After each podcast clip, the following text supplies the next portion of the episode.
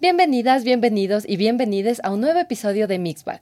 En esta ocasión vamos a responder a la pregunta, ¿el fútbol femenino es un negocio rentable? Empezamos. A todas las personas.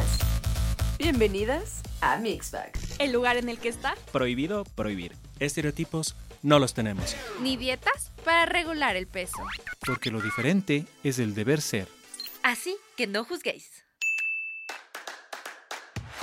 Hace casi 40 años, el fútbol femenino era prohibido en países como Brasil, Reino Unido, Alemania y España. Aunque las mujeres pudieron unirse a las canchas, el sesgo de género aún persiste.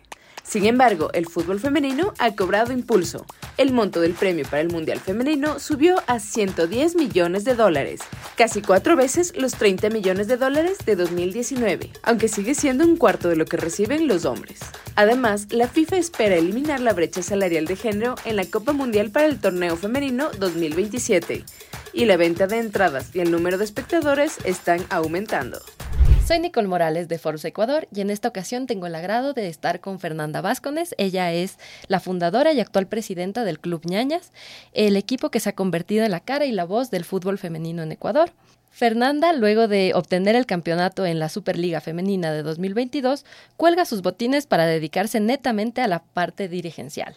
Además, es parte del Consejo Consultivo Permanente del Ministerio del Deporte ecuatoriano. Bienvenida, Fernanda, es un gusto tenerte aquí.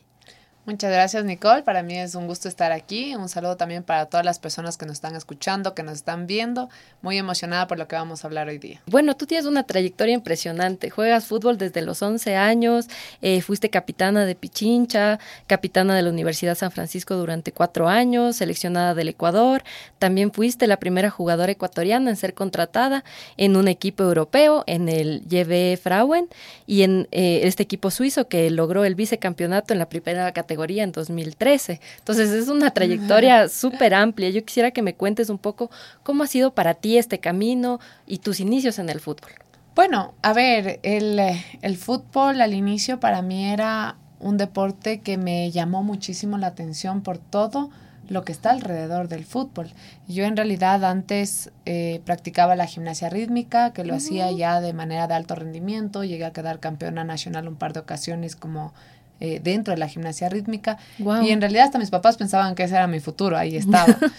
Igual tuve mi paso por el bicicross, eh, una, no había categoría de mujeres, yo era la única mujer en todo el Ecuador que competía.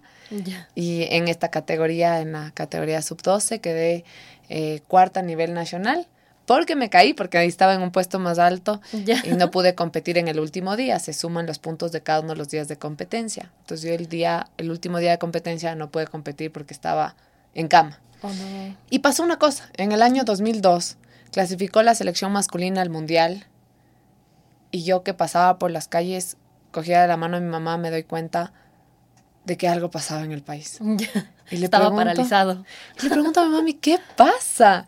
Y me dice, es que el Ecuador clasificó al Mundial. Y vi el impacto de lo que puede llegar a ser el fútbol en un país. El fútbol en el Ecuador te para el país, te motiva al país, te une a, las personas de distintas provincias, de distintas eh, condiciones socioeconómicas, de... No importa, solamente te une. Entonces yo dije, wow. Y de ahí yo tenía un poco ese tema de que me hacía falta el poder jugar en, en algún deporte que involucre un tema de equipo. Entonces ahí inicio en el fútbol. Porque claro, los otros deportes eran más individuales. Ajá, y, yo necesitaba ese tema de ganar juntos, perder juntos, el tema de vivir en, en comunidad, sí. Entonces me, tuve una carrera que desde el inicio me fue muy bien. Creo que el ser deportista de alto rendimiento en general te, ayuda mucho a entender cómo uno puede llegar a triunfar y en este caso es fácil. No hay atajos, tienes que entrenar, tienes que esforzarte, tienes que perseverar. No naces sabiendo absolutamente nada, entonces tienes que estar ahí, ahí, ahí hasta que lo logres. Y así es. Entonces, comienza a ver todo eso y mi carácter y mi personalidad también se va formando a través del fútbol, pasa a ser una parte de mí, un estilo de vida. Em, pero yo seguía en una burbuja, en una burbuja que era un poco la que me protegía mis papás de, del mundo. hasta que llego a la selección del Ecuador. Un poco también en la selección de Pichincha y comienzo a ver otras realidades. ¿Pero en qué sentido una burbuja? O sea, que no, no veías más allá, digamos, de lo que estabas viviendo o las oportunidades. Una burbuja que yo creo que todos tenemos, eh, gracias a nuestros padres o a, o a quienes sean, en este caso, el papel de cuidadores, que, por ejemplo, la burbuja en la que yo vivía, que era muy bonita, eh, yo no conocía el tema de que porque eres mujer no lo puedes hacer.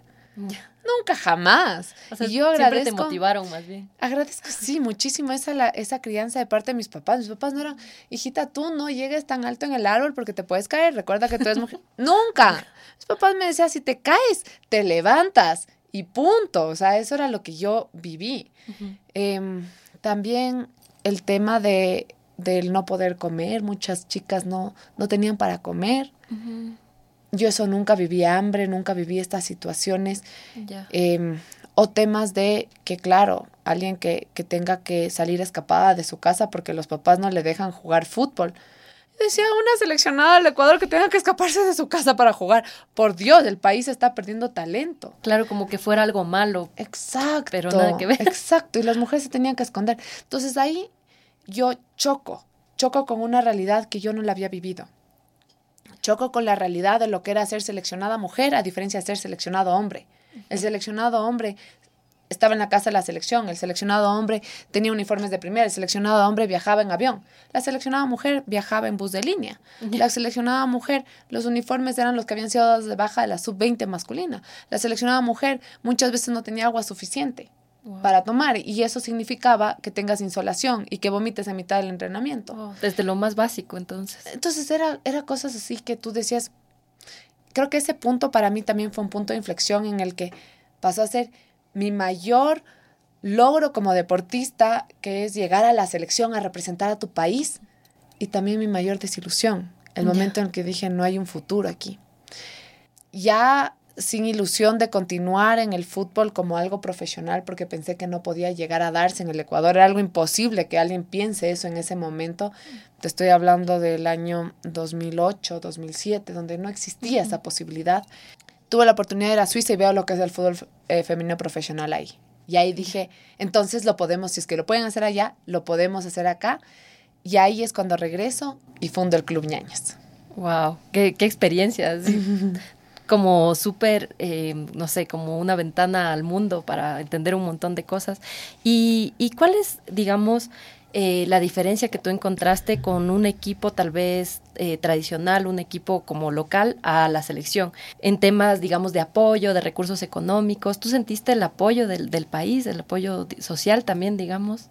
A ver, para empezar con yo tuve que romper varias barreras. La primera, la barrera mental, de decir, a ver, soy mujer, soy mujer joven, yo empecé con ñañas a mis 22 años. Y esa, eso que me dijeron muchas personas, ¿quién te va a hacer caso? O sea, mujer, empresaria, mm, ya por ahí empezaste bajo. Mujer, en el fútbol, ¿quién le hace caso a una mujer en el fútbol? Y aparte de todo eso, joven, ¿qué haces ahí?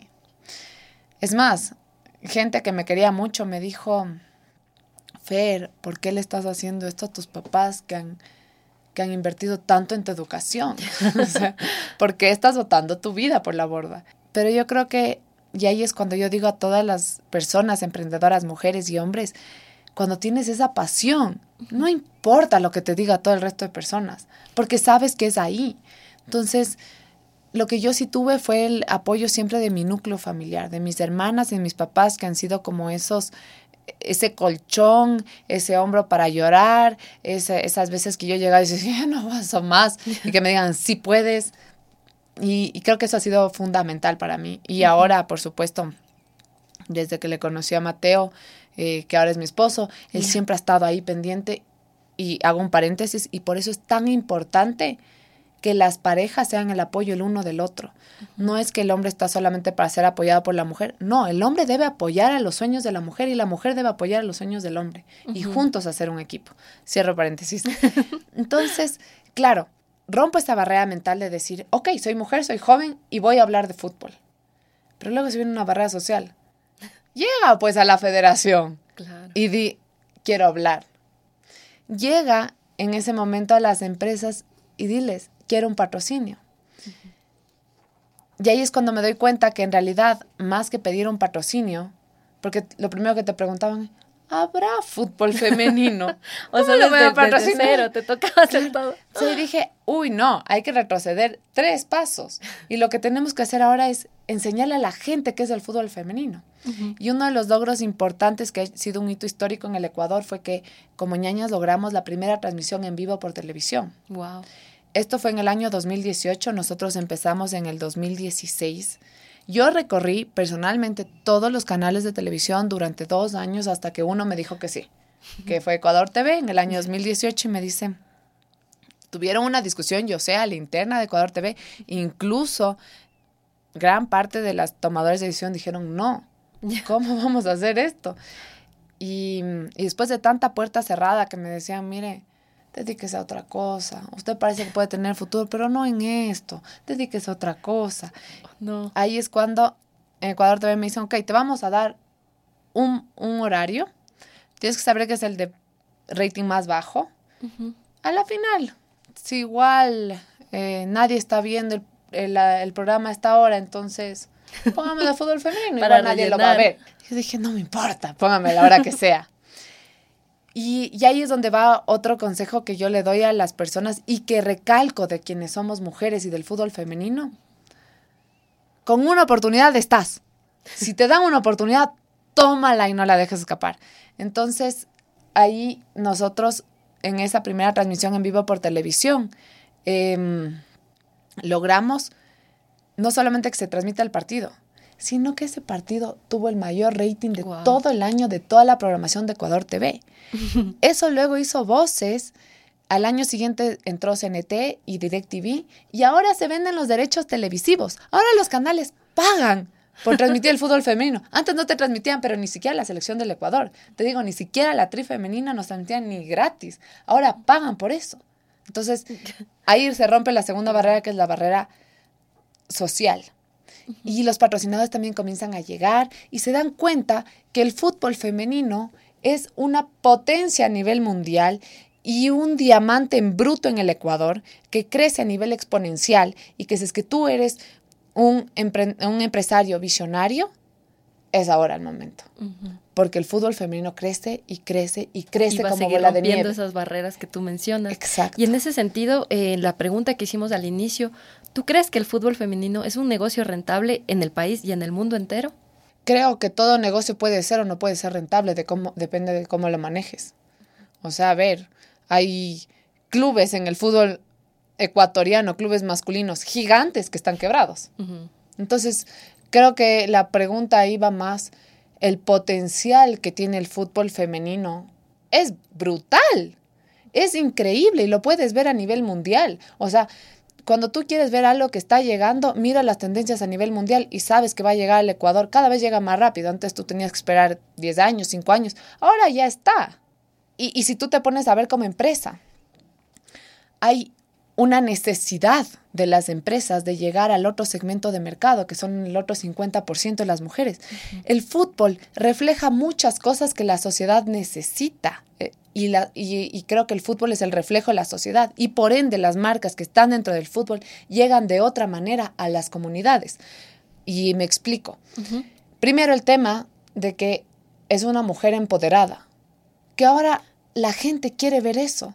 Tú no quieres ver mujeres sufriendo, etcétera, porque es parte de todos podemos sufrir, todos podemos llorar, pero tú sabes que también hay la otra parte que lamentablemente la dejamos muchas veces escondida. La mujer es fuerte y le vas a ver a la mujer barrerse, como también cuando tú veas una mamá que tiene que defender a su familia. Le salen fuerzas, yo no sé de dónde, pero lo hace. Claro, y justo lo que hablábamos en, en la conversación previa a esta entrevista, tenemos un umbral de fuerza súper amplio, ¿no? Sí. Entonces ah, comentábamos del tema de los tatuajes, pero también eso implica en todo sentido, ¿no? O sea, que tenemos una fortaleza que no está siendo reconocida por la sociedad. Ajá, el umbral del dolor de la mujer es mucho más alto que el del hombre. Incluso en temas físicos, nosotros decimos, cuidado, es que es mujercita. Yo digo, la mujer, permítanle ser, permítanle crecer porque la mujer cuando tú le das ese espacio puede llegar a hacer cosas inimaginables, no se diga en su tema intelectual también. Entonces, eso, y, y, me faltó la última parte de la barrera que se tiene que romper, que tuve que romper con, como mujer dirigente y como ñañas, la barrera legal. Ya. Tú no te imaginas que tú dices, bueno, ya, logras que la sociedad te acepte. Pero tú no te imaginas que tienes que enfrentarte a temas legales. Hasta el año 2019 estaba, por reglamentos y estatutos de la Federación Ecuatoriana de Fútbol, no se permitía que un club de fútbol femenino sea parte de la federación. ¿Qué implicaba eso? Nace la Superliga Femenina Torneo de Fútbol Femenino Profesional en el Ecuador, 2019. Club Ñañas no se puede inscribir. ¿Por qué? Porque primero tienes que ser un club de fútbol masculino.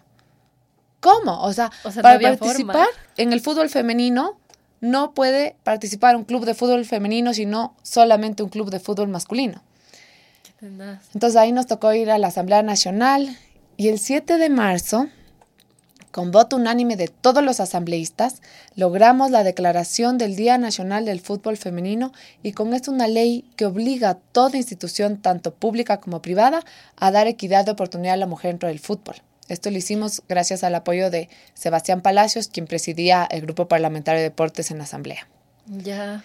Así es como Ñaña se convierte en el primer equipo en ser parte legalmente de la Federación Ecuatoriana de Fútbol. Otros países de la región comienzan a imitarlo y la Comebol elige nuestro Día Nacional, el Día Nacional Ecuatoriano, por sobre el Día Nacional Brasilero y otros días nacionales, para hacer el Día Sudamericano de Fútbol Femenino. Wow. Así que ahora el 7 de marzo es el Día Sudamericano de Fútbol Femenino. O sea, no solo fue un impacto a nivel local, sino regional. Sí, totalmente. Qué increíble. Y, y, digamos, con todos estos avances tan importantes, eh, también surge la necesidad de tener un patrimonio, tal vez. Eh, ¿Qué nos podrías comentar al respecto con, con el tema del, de los espacios físicos eh, que las, eh, los equipos de fútbol femenino necesitan para avanzar y para lograr y para prepararse para todos los campeonatos que tienen por delante? Claro, a ver, los clubes de alto rendimiento y especialmente clubes como ñañas, nosotros somos un club que se encuentra entre los mejores clubes a nivel mundial. Esto por el ranking y FFHS que pone en ranking a todos los clubes a nivel mundial dentro del fútbol. Estamos en este ranking se encuentran el Barça con su categoría femenina, el Real Madrid con su categoría femenina, el Bayern de Múnich, y Boca y todos estos clubes que le estoy hablando que son clubes con presupuestos millonarios. Ñañas está en el puesto 168 ahí, en ese ranking, a nivel mundial. Ñañas es el único club a nivel eh, sudamericano en competir en Copa Libertadores siendo exclusivamente femenino. Y nos enfrentamos al Boca, al Palmeiras, a Ferroviario y a todos estos clubes. ¿Cuál es el problema que muchas veces, y ese es como sociedad tenemos que lograr equilibrar, es que existe una balanza para que nosotros como un club netamente femenino podamos llegar a pisar la cancha, tenemos que recorrer kilómetros. Nosotros no tenemos los mismos meses de entrenamiento que tienen los clubes con sus masculinos con sus categorías femeninas. Porque cuando va el Barcelona a decir, yo voy a entrenar, ¿qué hace? Contrata un entrenador. No está pensando en qué cancha, en qué es. Y, ya puso un nombre, exacto, puso un nombre Barcelona, pero hablemos de todos los otros clubes de fútbol masculino. Y a pesar de no haber tenido eso, ha sido el equipo con mayores logros deportivos en la historia del Ecuador, por sobre todos estos otros clubes. Ahora nosotros le decimos al Ecuador, queremos dar este espacio a las jugadoras, a las futbolistas, para que tengan un verdadero desarrollo, porque sabemos que a través del fútbol muchas de ellas no solamente se empoderan, sino que mantienen a sus familias, son sostenes de sus familias, sino que aparte con esto ganan becas universitarias, sus estudios y, y empoderan a toda una sociedad a decir si puedo es digamos como un efecto en cadena, ¿no? claro, un efecto dominó. Exacto, van mejorando en todos los sentidos y también a su entorno. y de hecho había una estadística que decía eh, la ONU que cuando tú empoderas a una mujer o digamos le das eh, unos eh, recursos, los recursos necesarios para que tenga una vida digna, eh, atrás de ella, digo, adelante de ella, siete generaciones también crecen con ah. ella, tienen muchas más oportunidades. Entonces, como una herramienta súper importante socialmente dar estas oportunidades a las mujeres. Y en ese sentido yo quisiera que me cuentes, justamente están ahorita gestando un proyecto súper importante, ¿no? Eh, se trata del primer complejo femenino deportivo en, en, el país y también mencionaban que a nivel mundial. ¿Me puedes comentar al respecto cómo fue este, este, esta generación, digamos, de estas oportunidades? A ver, primero, este es un sueño que lo hemos tenido por tantos años. Yo, desde que comencé a jugar fútbol, porque sí como mujer futbolista muchas veces el problema era el espacio. ¿Dónde vas? Siempre es la última en poder tener un espacio entre una cancha. Tú vas a una liga barrial. ¿Qué espacio le dan a la mujer futbolista? Tú vas a un parque y tienes que pelearte ese espacio en la cancha. Ganar la cancha. Entonces, siempre tenía ese sueño, pero ahora con ñañas no solamente pasa a ser un sueño, sino una necesidad para poder seguir avanzando con todos los logros y con todos los pasos que nosotros hemos dado y decirle al país, sí se puede, ¿por qué no somos otra vez, en este caso dentro de Quito, Quito Luz de América, pero ahora Quito Luz del mundo? ¿Y por qué? Sí hay complejos de, sí hay complejos de fútbol femenino, contados con los dedos de la mano, yo no creo que llegamos a tres en Sudamérica. Ya. Pero ninguno es de un club de fútbol femenino todos son de clubes de fútbol masculino, incluso algunos son de la Federación Brasilera de Fútbol, o sea, uno es de la Federación Brasilera de Fútbol. Entonces tú dices, el momento en el que llega ñañas y le dice no solamente al país, no solamente Sudamérica, sino al mundo, viene un club netamente femenino, que la gente dice que el fútbol femenino no vende, que el fútbol femenino no es rentable, que, que nadie ve el fútbol femenino, y hace un complejo deportivo, tú dices, el fútbol femenino está aquí y dentro del fútbol femenino, más que el deporte, es quienes están detrás. Todas esas jugadoras que, que han enseñado al país, a su gente que sí se puede, pero también todas las personas que a través de eso se motivan. Por ejemplo, una chica a mí, que a mí me llena mucho esta historia, una chica que se me acerca y me dice, gracias, Fer. Y le digo, ¿por qué? Estábamos en, en un restaurante y me dice, porque el rato que yo veo a ñañas en la televisión, me motiva a enfrentarme a mi papá. Yo quería ser eh, doctora y mi papá me decía que, doctora, vas a terminar solterona, cómo le vas a atender a tu marido, entre otras cosas. Pero el rato que les veo a ustedes enfrentarse a un país, decir, vamos a jugar fútbol. Entonces yo tuve el poder de enfrentarme a mi papá y decirle, yo voy a ser doctora. Y ahora estudio el quinto semestre de, de medicina. Y dije, eso es lo que se logra con que, y esa es una de las mayores, digamos, la importancia más grande que se le puede dar a estos logros, estos hitos históricos, estas cosas que rompen el, eh, las, la cajita en la que a veces estamos encerrados. Claro, y de, de, hecho, bueno, yo te voy a comentar también una experiencia personal. En mi familia eh, se dividía mucho entre las mujeres que cocinaban y los hombres que jugaban fútbol. Entonces, yo, digamos, para no caer en esta cuestión de pasar cocinando en las reuniones familiares, iba a jugar fútbol. Entonces era también una cuestión de romper esto. O sea, entonces, pero tenías esas dos opciones. Ajá, no hay más. No puedes quedarte como ahí sentada, así. tenías que jugar fútbol o cocinar. Entonces, para mí era mucho más motivante ir a jugar fútbol. Claro. y, se rompía justamente estas estructuras que te impiden como tener esa elección libre, ¿no? De hacer lo que, lo que te gusta. Y yo creo que lo que están haciendo también es un, eh, algo increíble. ¿Y tú cómo crees también que esto puede empoderar a las siguientes generaciones? Y también en qué va a consistir este complejo, como qué, qué, qué objetivo tiene y como qué es lo que va a abarcar, digamos. Ya, a ver, el complejo, eh, este es un complejo deportivo que va, sí, se va a especializar en el fútbol femenino, pero queremos abrir el espacio para otras ramas de mujeres deportistas. Em, y yo quiero aprovechar aquí para agradecer al municipio de Quito que nos ha abierto esas puertas. Uno, como mujer emprendedora, no puede hacer esto sola. Uno como club no puede hacer esto solo. Tiene que tener respaldo y creo que para eso están las instituciones públicas y en este caso lo, el, el hito y lo que acaba de pasar es que hace cinco días el alcalde Pavel Muñoz me estrechó la mano y me dijo, tienes nuestro apoyo. Y yo dije, wow. O sea, es, una cosa de, salir y, decir, estás, estás pisando sobre nubes porque dices, se va a lograr algo que no se ha podido hacer en el mundo por ningún club de fútbol femenino. Y se va a hacer aquí en nuestro país. Se va a hacer en Quito. Y Quito no va a ser luz de América, va a ser luz del mundo.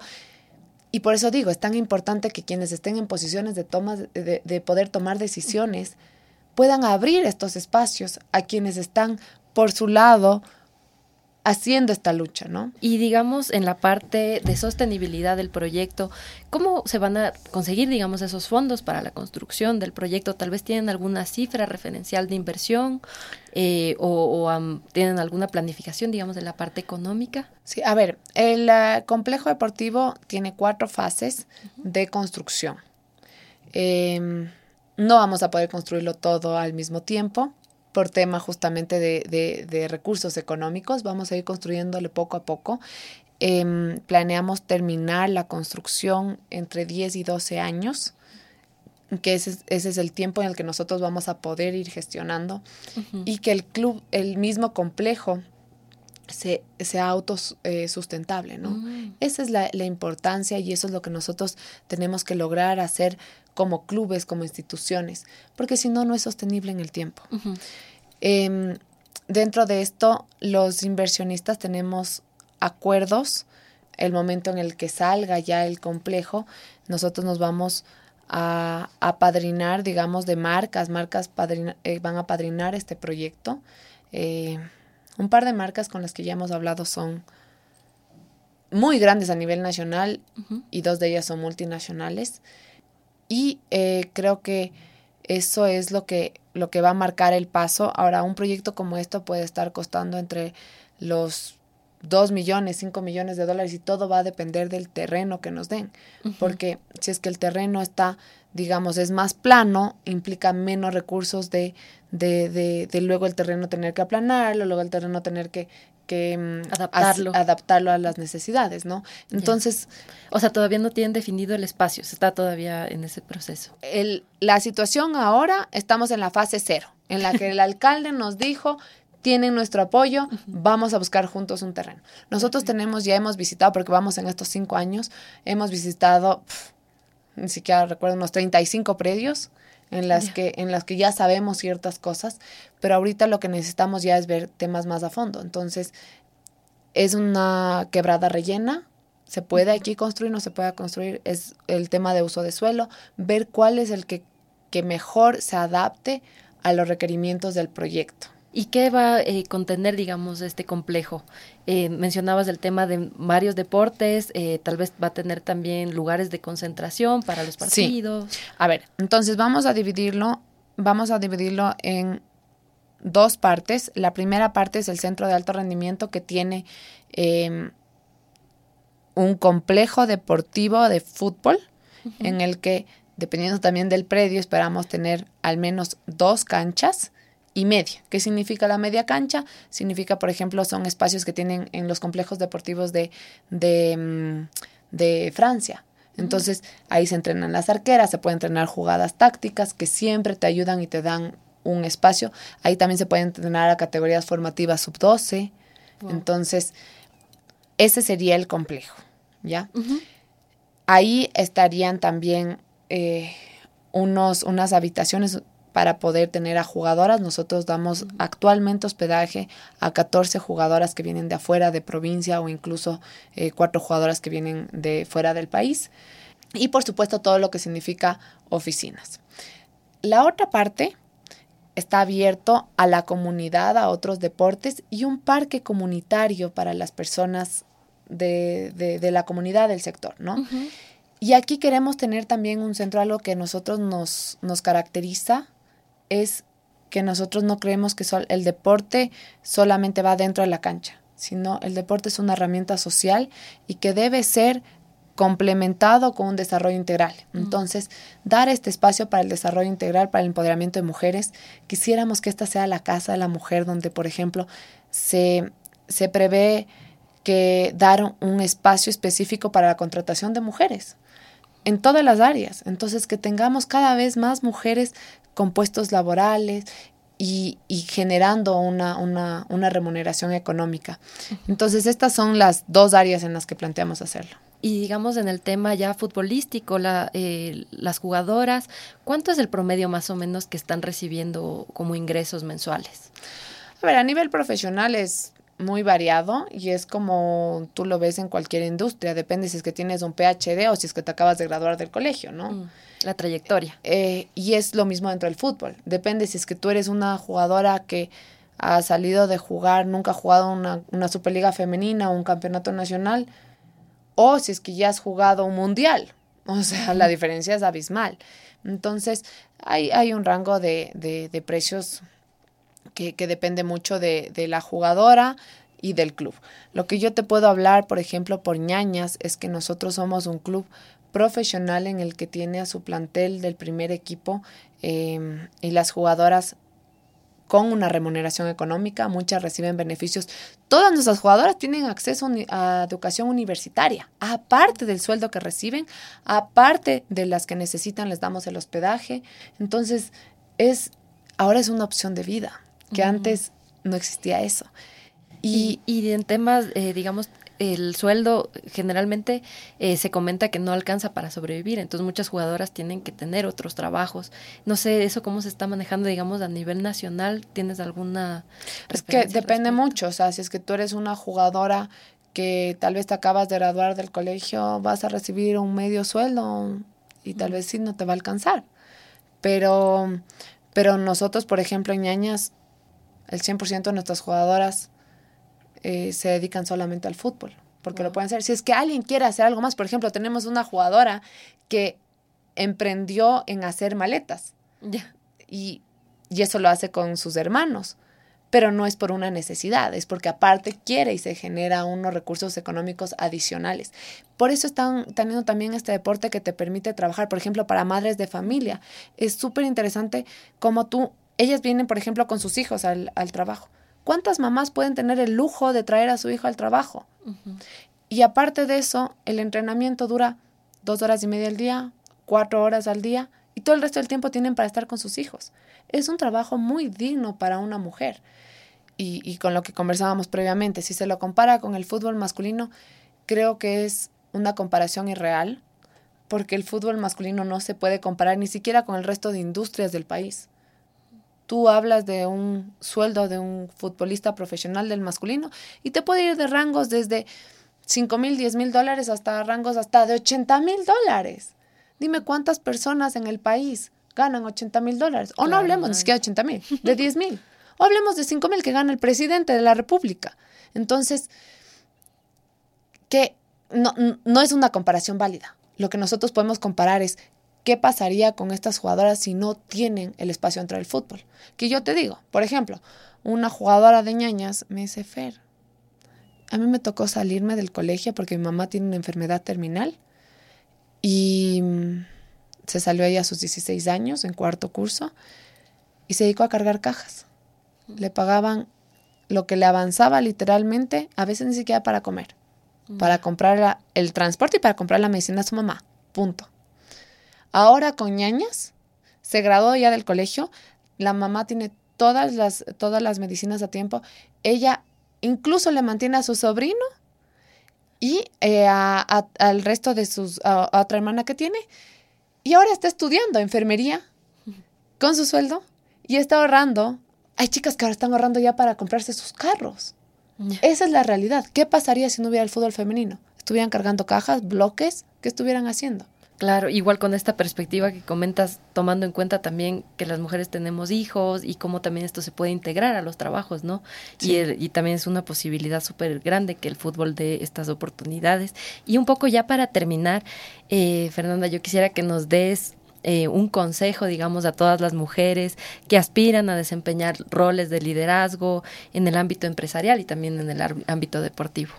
Claro que sí, Nikki. Eh, solamente quisiera no dejar ahí en el aire una situación.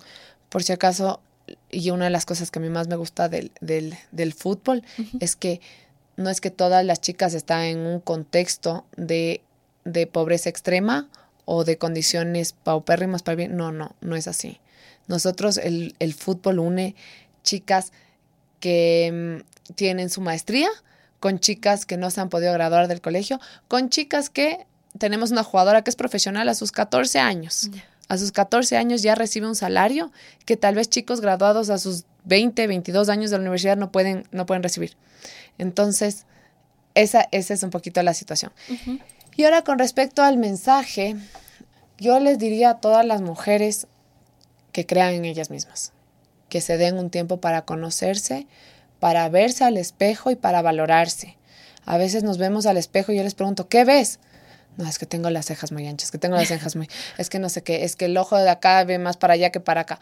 Digo, ¿por qué no ves quién realmente eres? Más allá del físico, te valoras también por todo lo que tú eres y agradeces por todo lo que tú eres y te comienzas a conocer en tus fortalezas y en tus debilidades. Y luego, sí pregúntate qué quieres realmente en esta vida. Si es que alguien te dijera, ¿qué haría que tu vida valga la pena? Y cuando sepas eso, lucha hasta el, hasta el cansancio y sigue haciéndolo porque sí se puede, sí puedes. Y, y, la mujer, sobre todo la mujer ecuatoriana, es tan luchadora, es tan emprendedora, que yo creo que somos una, una apertura para que todo el país se pueda seguir desarrollando. Y finalmente a las otras mujeres y a los hombres que tienen la opción de poder aportar para que alguien crezca en su emprendimiento, en su trabajo, es el momento de hacerlo. Puedes cambiar vidas, no solamente de las mujeres que lo están haciendo, sino de todo su entorno familiar y comunitario que está, está con ella a través de sus sueños. Muchas gracias Fernanda por estar aquí, por este espacio. Y bueno, para finalizar este episodio yo quisiera decir que este es un espacio donde tenemos múltiples historias, eh, diversos eh, contextos y, y, temas de empoderamiento que nos inspiran como este que en el tema deportivo nos llena mucho. Y creo que el mensaje es claro, podemos tomar nuestras propias decisiones, depende de cada una lo que queramos hacer y no existen límites. Entonces, muchas gracias Fernanda por este espacio. este es un espacio para ti y para que nos sigas contando muchos más logros que vayan consiguiendo en el camino. Y con eso terminamos este episodio de Miss Back. Nos vemos en la próxima edición. A todas las personas. Bienvenidas a Mixbag. El lugar en el que está prohibido prohibir. Estereotipos no los tenemos. Ni dietas para regular el peso. Porque lo diferente es el deber ser. Así que no juzguéis.